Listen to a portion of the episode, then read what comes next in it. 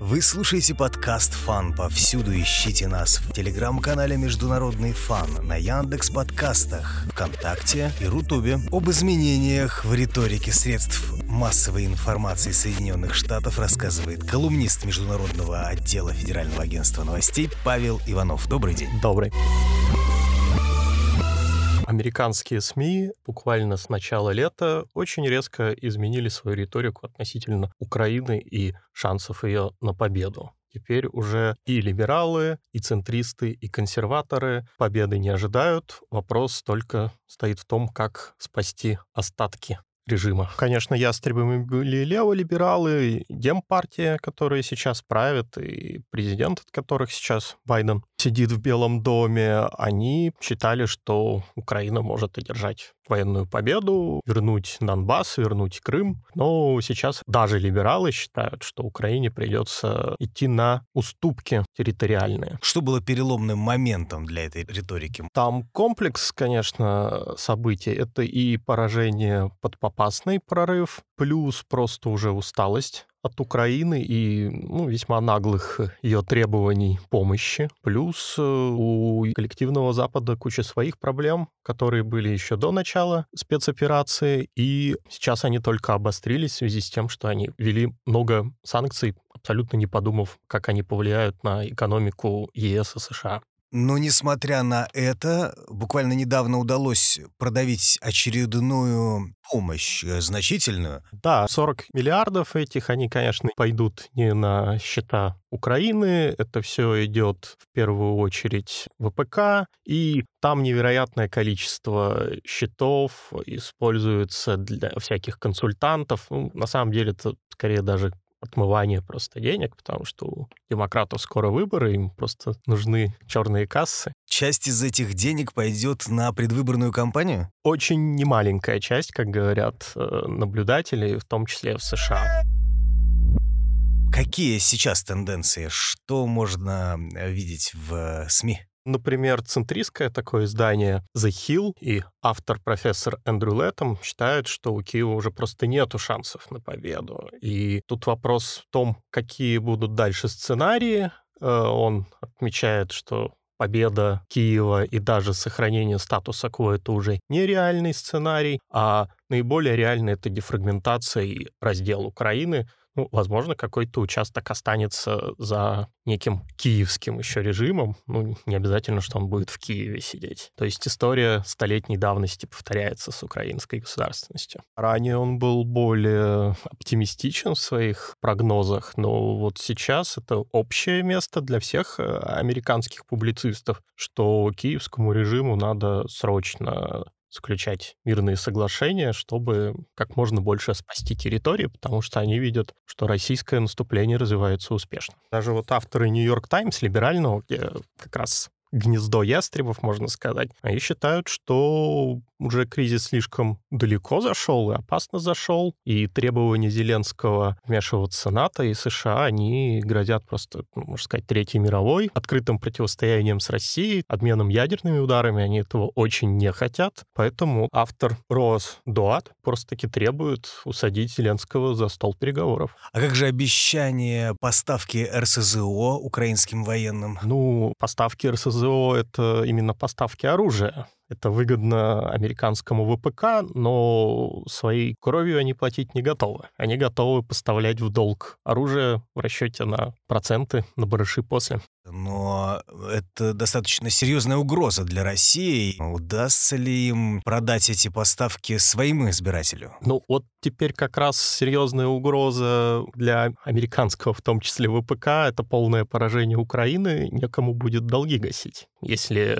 Россия победит полностью. Поэтому вот они так суетятся сейчас и желают скорейшего заключения мира. Как на это смотрит Восточная Европа? Агрессивная Восточная Европа как раз двумя руками за вообще развитие конфликта, хоть и до ядерной войны. Ну, видимо, у них какие-то старые исторические обиды играют. Понятно, это Польша, это Прибалтика. Ну, наиболее адекватно себя ведет Венгрия. Все-таки они именно свои интересы отстаивают, а не какие-то исторические обиды старые расчесывают. Хотя У них тоже непростые были отношения исторически с Россией. Ну, поляки пытаются просто под себя подмять и процесс финансовый. Они требуют, чтобы деньги на восстановление Украины после шли через Варшаву. Уже даже и польские авторы тоже высказывают опасения по поводу политики санкционной, потому что ЕС серьезно страдает сейчас. И рост цены на энергоносители, и очень непонятные вопросы с обеспечением продовольствием, они уже даже поляков заставляют беспокоиться. Но эта риторика идет сейчас только в средствах массовой информации. Политики пока не реагировали. Ну, политики самых известных, это, конечно, инициатива Генри Киссинджера о том, что надо Украине поделиться территориями с Россией и так заключать мир. Плюс э, инициатива уже итальянских политиков также по поводу территориальных уступок. То есть сейчас ход за Россией? Э, Россия еще официально не получала таких э, предложений о каких-то мирных инициативах, как делить, что делить. Это, да, действительно, пока больше разговоры, хотя наш МИД отвечал, что мы готовы к переговорам, но к ним пока не готова Украина. И украинские политики как раз заявляют, что они собираются до победного конца сражаться. А выгодно ли России сейчас, когда успех на фронте ее очевиден стал на Западе, идти на сближение? Ну, несомненно, сейчас это невыгодно, потому что этот прорыв только начинается, и по линии фронта делить э, это будут наиболее невыгодные позиции. По идее, это будет заморозка только в более крупном масштабе конфликта, который имел место с 2014 года, вот последние 8 лет также с обстрелами приграничных территорий, но уже не только один Донецк и Горловка, это уже будут и Херсон, и города Запорожья, и Харьковщины уже освобожденной российской армией.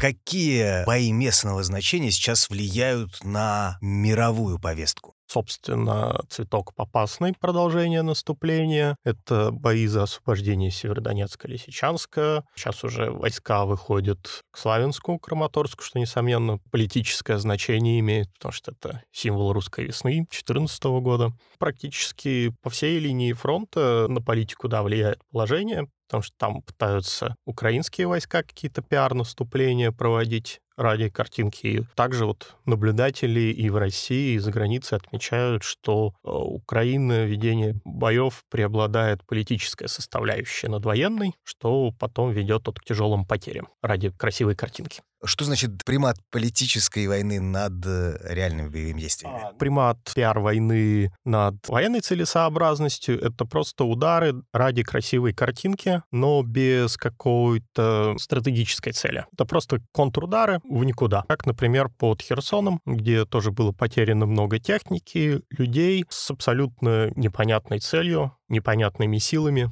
Военные эксперты не могут понять, что из этого хотела получить украинская армия, какой результат. Ну и, несомненно, конечно, Змеиный остров, который стал символом кризиса еще в самом начале конфликта и небезызвестная история про корабль и украинских пограничников. Сейчас э, были попытки в мае с украинской стороны установить контроль над островом, что привело к большим потерям в технике для них. Авиация была потеряна, плавсредства, несомненно, большие потери в живой силе, но никакой результат, кроме пиара боевой дух уже падает. Все-таки украинцы люди эмоциональные, но вот у них эмоций надолго не хватает. Что если в первые дни у них журналисты могли создавать некую картинку успешных боевых действий, то сейчас уже просто наступает горькое похмелье, потому что действительно потери для ВСУ очень тяжелые, при том, что российская армия сделала выводы из первых месяцев конфликта, сейчас уже потери с нашей стороны заметно снизились, и там просто уже можно говорить, что разница на порядок идет просто продвигаются медленно, но верно. И это деморализует, конечно, украинских военнослужащих, тем более тероборону, которые и не подготовлены должным образом, и не оснащены. Там уже жалобы идут на то, что у них недостает оружия, в том числе даже просто боеприпасов к стрелковому оружию. Понятно, что да, работа хорошая нашей артиллерии, плюс просто уже большие потери Если смотреть видео, фото, материалы с украинской стороны, там начинается уже просто невероятный разнобой систем. Это и западное вооружение, как стрелковое, так и тяжелое, так и отечественное самое разнообразное. Там советские образцы уже даже времен Первой мировой войны попадаются. Просто такая антикварная выставка вооружения. Там попадаются интересные образцы и восточноевропейского времен Варшавского договора оружия, в том числе чешские пулеметы, например. А Первой мировой? Пулемет «Максим». Какие трудности испытывает Министерство обороны Российской Федерации? У нас, конечно, проблемы до сих пор со связью, но это родимая черта. На самом деле это не однородно. Какие-то части уже имеют современные системы, некоторые все еще по старинке оснащены, либо, может, персонал недостаточно обучен обращаться с новыми. Наблюдатели и эксперты отмечают, что не всегда реакция, в том числе артиллерии, по запросу бывает достаточно оперативно. Иногда противник успевает уйти из-под удара. Помимо боевых действий, Россию обложили санкциями, но сейчас они, как я понимаю, также не особо популярны в Европе.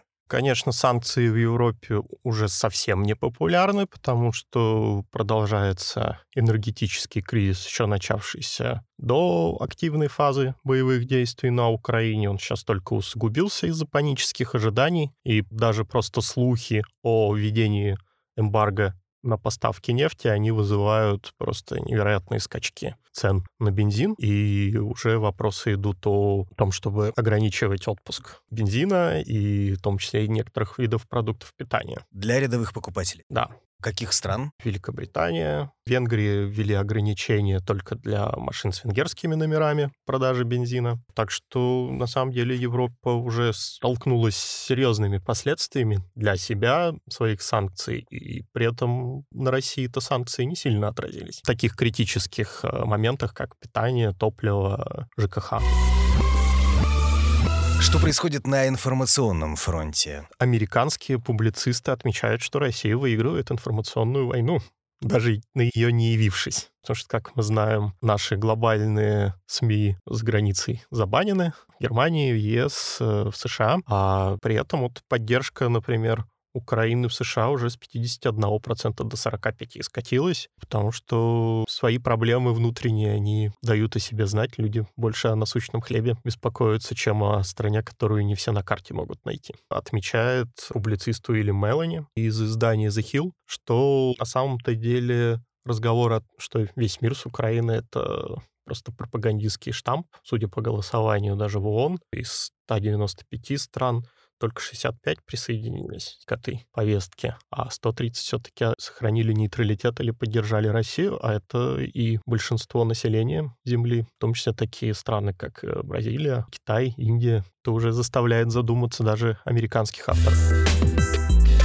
Сейчас союзники Украины больше озабочены поиском каких-то компромиссов с Россией и уже даже начинают переговоры о мирных инициативах, не привлекая Украину, что, конечно, возмущает Киев, украинский МИД, но, видимо, будут и делить тоже без привлечения руководства Украину. Как на успехи Российской Федерации смотрят из Китая? Китай, можно сказать, троллит западный мир, в первую очередь США, потому как мировая гегемония США просто на глазах рушится и не без выгоды для Китая, потому что сейчас э, США, столкнувшись с серьезным кризисом экономическим, в том числе с ростом цен, были вынуждены резко снизить ввозные пошлины для китайских товаров, что, конечно, нонсенс, потому что декларируется, что у них противостояние с Китаем, если не вражда. Китай тоже извлекает выгоды из этого кризиса.